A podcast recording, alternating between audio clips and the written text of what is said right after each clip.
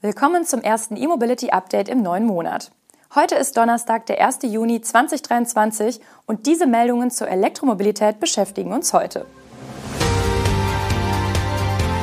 Faraday Future preist den FF91 ein, Great Wall plant Europawerk, ICCT-Ranking zur Elektrowende, NBW eröffnet HPC-Park an der A9 und Porter plant 1500 Ladepunkte an seinen Möbelhäusern.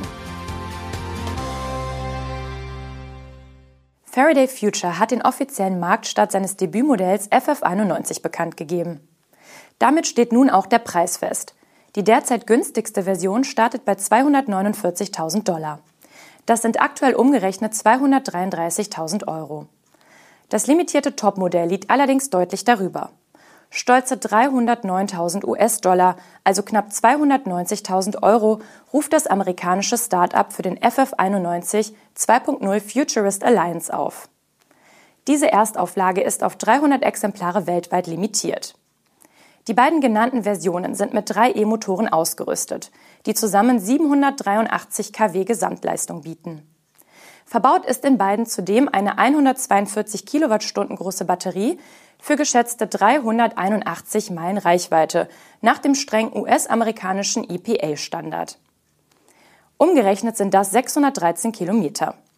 Ganz reibungslos lief der Start des Premium-Elektroautos nicht. Das amerikanisch-chinesische Unternehmen hatte die Produktion seines Debütmodells Ende des ersten Quartals 2023 gestartet, satte fünf Jahre später als geplant. In der aktuellen Mitteilung heißt es, dass die technologische Architektur seit der Einführung des FF91 vor sechs Jahren umfassend aktualisiert und überarbeitet wurde. Deshalb ist jetzt auch vom FF91 2.0 die Rede. Im Juni soll nun die erste Phase der Markteinführung anlaufen. Dabei sollen jene Erstkunden, die das Fahrzeug schon vollständig bezahlt haben, für die Nutzung ihres Fahrzeugs geschult werden. Tatsächlich erhalten werden diese Kunden ihren FF91 aber erst zu Beginn der Phase 2, die erst Ende des zweiten Quartals beginnen soll. Für diese Phase und die daran anschließende Auslieferung an Privatkunden benötigt das Unternehmen offenbar weitere Finanzmittel. Zusätzlich zum FF91 hat Faraday Future auch ein Ökosystemprodukt mit Software-Abos vorgestellt. Der chinesische Hersteller Great Wall will künftig auch in Europa Autos bauen und sieht sich dafür auch in Deutschland um. Aber auch andere Länder in Osteuropa sind wohl im Rennen. Angesichts des frühen Stadiums werden zudem noch unterschiedliche Konzepte für die Europafabrik geprüft. Die ostdeutschen Bundesländer könnten in Frage kommen, zitiert die Automobilwoche den Europachef von Great Wall Motor. Aktuell analysiere das Unternehmen, wo und warum die erfahrenen asiatischen Hersteller ihre europäischen Standorte errichtet haben. Alternativ seien auch Ungarn oder Tschechien denkbar. Der chinesische Batteriekonzern CATL hat sich in Deutschland am Erfurter Kreuz angesiedelt. Aber auch Ungarn ist häufig das Ziel chinesischer E-Mobility-Investitionen. CATL baut ebenfalls in Debrecen, der chinesische Zellhersteller und BMW-Partner Eve Energy hat sich ebenfalls für diese Stadt entschieden. BMW baut dort ein reines Elektroautowerk für die neue Klasse. Und Mercedes fertigt in Ungarn bereits den EQB und rüstet das Werk für weitere E-Plattformen um. Auch Samsung SDI werden Pläne für eine Rundzellenfertigung in Ungarn nachgesagt.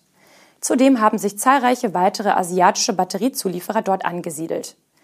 SK On baut in Ungarn bereits heute Batteriezellen, BYD seine E-Busse.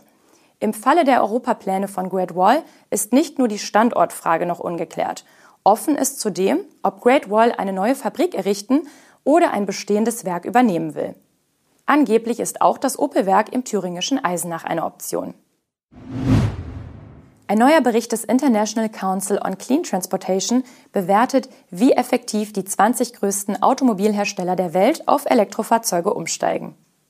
An der Spitze des Rankings befindet sich wenig überraschend Tesla, gefolgt vom chinesischen Hersteller BYD, der zügig aufschließt.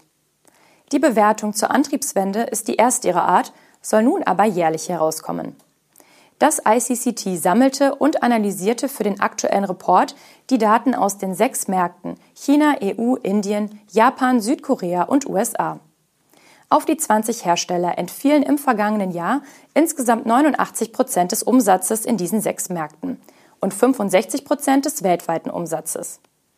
Das ICCT bewertet die Leistung und Strategie der 20 Automobilhersteller anhand einer Reihe von Kriterien. Von der Marktposition über die Technik bis zur strategischen Vision bei der Dekarbonisierung. Tesla hat vom ICCT die höchste Gesamtbewertung erhalten. Obwohl der Hersteller der einzige große im Ranking ist, der ausschließlich emissionsfreie Fahrzeuge herstellt, schneidet das Unternehmen bei einigen Kriterien schlechter ab als die Konkurrenz, beispielsweise bei der Vielfalt der emissionfreien Modelle. Tesla kommt aktuell bekanntlich nur auf vier Baureihen. Zweitplatzierter ist BYD. Der chinesische Hersteller ist auf dem besten Weg, schnell zu Tesla aufzuschließen. Beide Firmen bezeichnet der Report als Leader, also Anführer. Das Mittelfeld führen BMW, Volkswagen und Stellantis an. Auch Hersteller wie Geely, Renault, Mercedes, GM, Ford und Hyundai Kia tummeln sich hier. Das ICCT Ranking zeigt aber auch, dass von den 20 weltweit größten OIMs gemessen am Umsatz sechs Hersteller hinter ihren Wettbewerbern zurückbleiben. Alle fünf Hersteller mit Hauptsitz in Japan und Tata mit Hauptsitz in Indien befinden sich am Ende der Bewertung. Für sie wird die Transformation zur Elektromobilität schwieriger. Die NBW hat an der A9 in Schleiz einen neuen Schnellladepark in Betrieb genommen. Die Anlage im Südosten Thüringens verfügt über 16 HPC-Ladepunkte mit jeweils bis zu 300 kW Leistung und kann bei Bedarf auf 32 Ladepunkte ausgebaut werden. Da es sich wie bei den Hyperhubs der NBW üblich um den Alpatronic Hypercharger handelt, verteilen sich die 16 Ladepunkte auf derzeit 8 Säulen. Für die 32 Ladepunkte kann später auf 16 Säulen mit jeweils zwei CCS-Anschlüssen erweitert werden. Das bedeutet, mit den maximal angegebenen 300 kW können nur acht E-Autos laden. Sind beide Ladepunkte einer Säule belegt, werden die 300 kW aufgeteilt. Zwei der acht Säulen verfügen zudem über einen CHAdeMO und AC-Anschluss. Auf ersten Bildern des Standorts ist jedoch kein Dach mit PV-Anlage zu sehen. Der neue Standort in Schleiz liegt in etwa in der Mitte zwischen Berlin und München und zwischen Leipzig und Nürnberg. Während sich die NBW bei solchen Ladeparks oft in der Nähe bestehender Infrastruktur wie Tankstellen oder Fastfood-Restaurants ansiedelt, handelt es sich in Schleiz bei dem Gewerbegebiet um eine Fläche, die derzeit erst bebaut wird. Daher wird erst demnächst in direkter Nachbarschaft ein Café zur Verfügung stehen. Wohl auch deshalb wird es dort zunächst eine Lounge mit BC, Biosnacks und Getränken geben. Allego wird bis Ende 2024 insgesamt 1500 Ladepunkte an den Möbelhäusern der Porter-Gruppe installieren. Die Rede ist von 123 Standorten in ganz Deutschland. Dabei wird es sich um eine Mischung aus Ladestationen mit 50 und 150 kW handeln. Diese sollen für Kunden und Dritte gleichermaßen zugänglich sein. Die ersten Stromspender sind laut Allego bereits an den Porter-Standorten Potsdam, Altenburg und Markranstädt in Betrieb genommen worden. Zudem hat das Ladeinfrastrukturunternehmen die Zentrale der Porter-Gruppe in der ostwestfälischen Stadt Porta Westfalica mit halböffentlichen HPC-Stationen ausgestattet. Den Partnern zufolge sind die Ladestationen so ausgelegt, dass sie später auf ultraschnelles Laden aufgerüstet werden können, um dem zukünftigen Bedarf gerecht zu werden. Sie sollen Kunden an den Porter-Standorten ebenso zur Verfügung stehen wie Elektroautofahrern auf der Durchreise. Die familiengeführte Porter-Gruppe verfügt hierzulande derzeit über 28 Porter-Möbelhäuser, zwei Porter-Küchenwelten in Berlin und Leipzig sowie rund 100 Filialen des Möbeldiscounters SB Möbel Boss. Auch der in Sachsen-Anhalt präsente Möbelhändler Möbeletz gehört seit kurzem zur Gruppe, ebenso 22 Einrichtungshäuser in Tschechien und der Slowakei. Das waren die Highlights der Elektromobilität am heutigen Donnerstag und die ersten im Juni. Das nächste E-Mobility Update erscheint am morgigen Freitag. Bis dahin.